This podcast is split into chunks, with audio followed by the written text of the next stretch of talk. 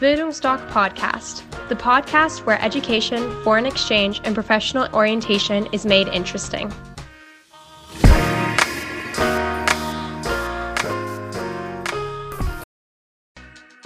Bildungsdoc Podcast, the podcast where education, foreign exchange, and professional orientation is made interesting.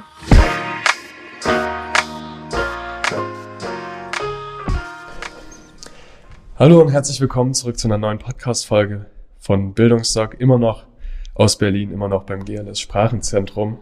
Heute soll es um die Sprachreisen gehen. Dazu habe ich mir wieder, sage ich mal, sehr informierte Gäste eingeladen oder einen sehr informierten Gast. Der kennt sich damit nämlich aus.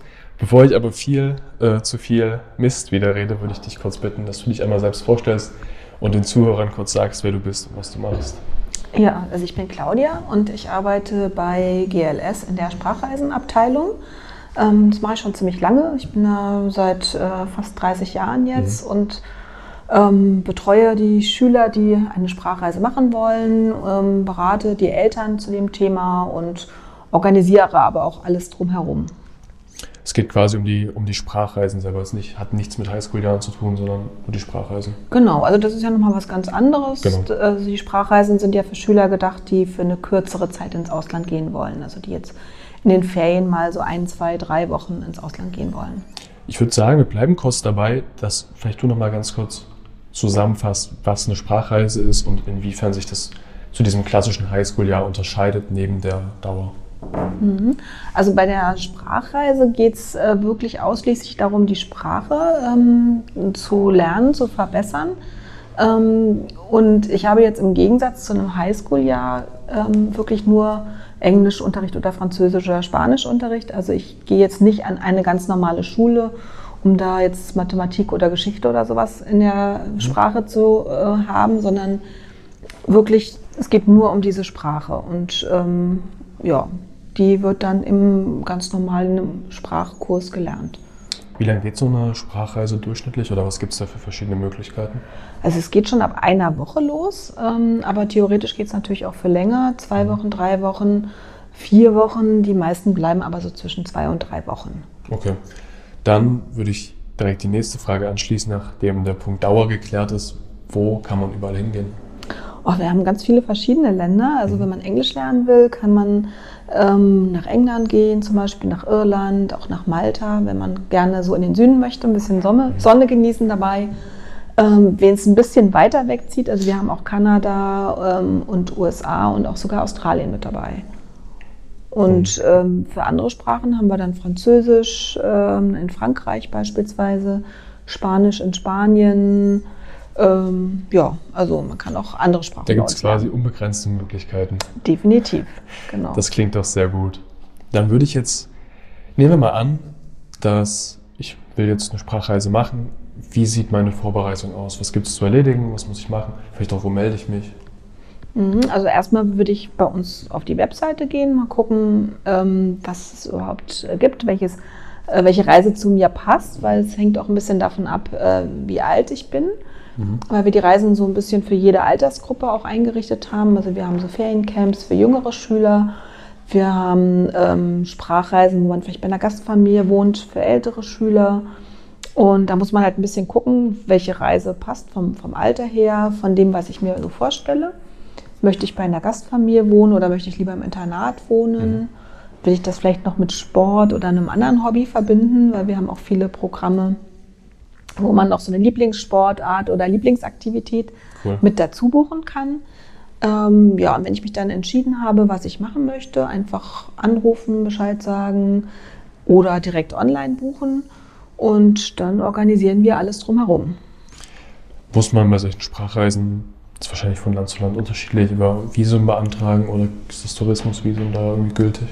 Also bei den Schülersprachreisen, die sind grundsätzlich so, dass man kein Visum beantragen mhm. muss. Ähm, also England äh, sowieso nicht, auch jetzt äh, nach dem Brexit hoffentlich noch nicht, aber davon gehen wir mal aus, dass man ganz normal mit Reisepass oder mit Personalausweis einreisen kann. Äh, USA und Kanada, da muss man so eine sogenannte ESTA-Registrierung ähm, machen, aber das macht man ein paar Wochen vorher, also nicht irgendwie ewig zur Botschaft hinfahren oder irgendwas ähm, beantragen. Das muss man nicht machen. Das heißt, die Vorbereitung für eine Sprachreise ist nicht von der Dauer her vergleichbar mit dem von einem, sag ich mal, Auslandsjahr, sondern man kann Nee. das ein bisschen spontaner. Genau, das geht auch sehr kurzfristig. Also wir haben manchmal Kunden, die buchen wirklich eine Woche vorher, haben sich dann kurzfristig entschieden, ähm, dass sie doch nochmal verreisen wollen und das geht auch relativ schnell dann zu organisieren. Also das ist kein großer Aufwand für, für den Teilnehmer. Ist ja für, also ist wahrscheinlich von, äh, von Land zu Land unterschiedlich, aber wie ist denn das mit der, mit der Freiheit und der Freizeit, die man hat, wenn man so eine Sprachreise macht? Kann man das mit, der, mit einer Schule vergleichen, die man dann dort besucht oder zwei Wochen lernt? Oder ist es so, dass man die Sprache spielt, mit viel Freizeit lernt? Vielleicht kannst du dazu kurz was sagen. Ja, also das ist eigentlich grundsätzlich so, dass wir immer ein Freizeitprogramm mit dabei haben, bei den Schülersprachreisen vor allen Dingen. Also wir haben ja auch Erwachsenensprachreisen, aber bei den Schülersprachreisen ist immer noch die Freizeit mit dabei. Also das ist so ein Gesamtpaket. Ähm, Ich habe vormittags beispielsweise Unterricht, vier Stunden in der Regel so pro Tag. Es gibt auch intensivere Kurse, aber so mal das Grundsätzliche, vier Stunden. Und dann gibt es halt Nachmittagsaktivitäten. Das kann sein ein Ausflug, es kann was Sportliches sein. Oder was ich vorhin schon gesagt habe, dass man auch so ein Hobby mit dabei verbinden kann. Ich könnte zum Beispiel Englisch und Reiten machen oder, Hm. keine Ahnung, Französisch und Surfen oder sowas. Solche Sachen bieten wir halt auch mit an. Und das ist halt grundsätzlich mit dabei. Also diese Aktivitäten, die sind immer mit drin. Und da lernt man natürlich auch ganz viel die Sprache, ne? weil das alles in der Fremdsprache ja dann durchgeführt wird. Wie sieht denn das dann aus mit, beziehungsweise wie sieht das aus mit Thema Ernährung, mit Thema Essen? Ist das dabei? Kümmert man sich selber oder wie sieht denn das grob aus? Nee, also das Essen ist mit dabei. Also wenn ich bei einer Gastfamilie wohne, habe ich da Frühstück und Abendessen auf jeden Fall. Mittags ist immer so ein bisschen unterschiedlich von Schule zu Schule. Manchmal gibt es so ein sogenanntes Lunchpaket, also sprich so ein Sandwich, ein Apfel und ein Getränk. Dann packt mir die Gastfamilie ein und dann nehme ich das mit zur Schule. Oder es gibt manche Schulen, die haben so eine Cafeteria und da gibt es dann mittags äh, ein warmes Mittagessen. Ähm, wenn ich im Internat wohne, bin ich auf jeden Fall in der Schule immer verpflegt. Also wie wenn ich jetzt auch so in einem Internat wäre oder ich bin auf einer mm, Klassenreise oder so, da ist ja auch dann Essen meinetwegen in der Jugendherberge und so ähnlich muss man sich das auch vorstellen. Also da gibt es dann Frühstück, Mittag und Abendessen in der Schulcafeteria. Zur Vollständigkeit nochmal, wir haben jetzt viel über die Schülersprachreise gesprochen. Du meinst, ihr bietet auch äh, Sprachreisen für Erwachsene an. Mhm. Vielleicht kannst du noch ganz kurz dazu was sagen, inwiefern die sich zu den Schülersprachreisen unterscheidet.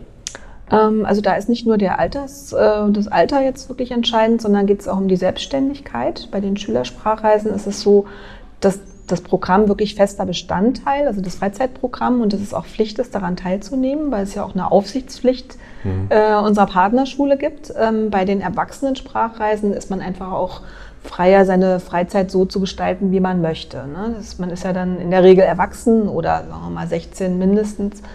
Oder viele sind dann erwachsen und da kann man sich die Freizeit halt selber so zusammenstellen, wie man möchte. Ähm, viele machen auch zum Beispiel eher intensivere Kurse, weil sie da in einer relativ kurzen Zeit was intensiv lernen wollen. Also dass sie zum Beispiel einen Kurs machen, wo sie sechs Stunden zur Schule gehen, vielleicht noch Hausaufgaben haben. Also das ist einfach noch mehr vielleicht das Lernen im Vordergrund. Oder viele machen eben auch ein Programm, wo sie noch ein Zertifikat am Ende erwerben, also zum Beispiel ein Cambridge-Zertifikat fürs Englische. Okay. Also das ist eigentlich so der Hauptunterschied. Und wir haben bei den Erwachsenensprachreisen auch noch sehr viel mehr Länder und noch sehr viel mehr Sprachen, die wir anbieten. Also wir bieten äh, Russisch an, wir bieten Chinesisch, Japanisch, ähm, Arabisch, also wirklich viele Sprachen, die auch wirklich von unseren Kunden auch äh, angenommen werden. Da gibt es quasi noch eine größere Auswahl. Genau, definitiv. Und noch viel mehr Orte auch, ähm, weil viele Eltern würden ja schon zögern, ihr Kind vielleicht irgendwo nach äh, für zwei Wochen jetzt nach Argentinien zu schicken, aber da könnte man zum Beispiel auch äh, hinfahren jetzt für eine Erwachsenensprache. Dann kommen wir direkt zur nächsten Frage. Wie wird man denn äh, beaufsichtigt? Wie funktioniert das? Wie beaufsichtigen einen die Lehrer? Sind die ausgebildet? Vielleicht kannst du dazu kurz was sagen. Also die Lehrer sind alles, erstens mal sind die eben Muttersprachler oder auf muttersprachlichem Niveau und äh, sie haben so eine Zusatzqualifikation, ähm, Englisch oder Französisch oder was auch immer, also ihre Muttersprache als Fremdsprache zu unterrichten. Also das sind auch definitiv keine Studenten oder sowas, sondern das sind richtig ausgebildete Lehrer. Ähm, ansonsten gibt es an den Schulen auch immer Freizeitleiter, die sich um die Aktivitäten kümmern. Die haben auch in der Regel so eine Zusatzqualifikation, wenn sie zum Beispiel Sportarten unterrichten, dass sie dann ihren Sport unterrichten dürfen oder wenn sie sich, äh, wenn sie ähm, Sightseeing-Touren machen, dass sie sich halt im Land auch auskennen. Und die, das sind eigentlich dann auch diejenigen, die die Schüler betreuen. Also die äh, wohnen dann auch mit im Wohnheim, wenn sie jetzt, wenn man zum Beispiel ein Internat hat, wohnen die mit im Wohnheim. Bei den Gastfamilien sind halt die Gastfamilien eigentlich die Aufsichtspersonen, zumindest für den Teil, wo man mhm. bei der Familie ist. Dann direkt zur nächsten Frage. Wie funktioniert das mit der, der Einstufung in die verschiedenen ja, Stufen? Ähm, es gibt immer einen Einstufungstest, der äh, erfolgt auf jeden Fall erstmal schriftlich, ähm, manchmal vorab, ähm, sehr oft aber erst vor Ort, dass man da erstmal einen Einstufungstest, äh, einen schriftlichen Test hat und dann gibt es nochmal so eine mündliche Einstufung. Also die Lehrer unterhalten sich, fragen ein paar Fragen und danach wird man dann in die Gruppe eingestuft, in die man dann passt.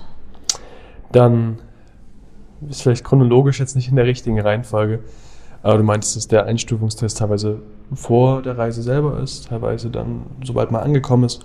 Vielleicht kannst du kurz was zu der Anreise jetzt selbst sagen. Wie funktioniert das? Wie kommt man dahin? Wird das geplant? Gehört das mit dazu oder macht man das selbst?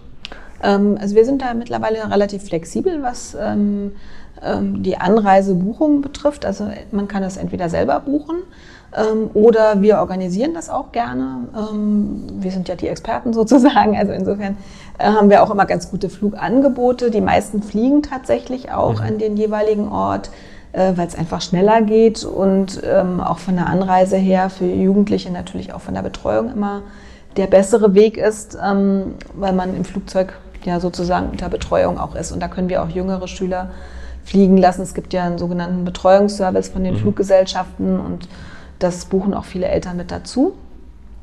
Und am ähm, Flughafen angekommen wird man dann halt von den Betreuern der Schule abgeholt.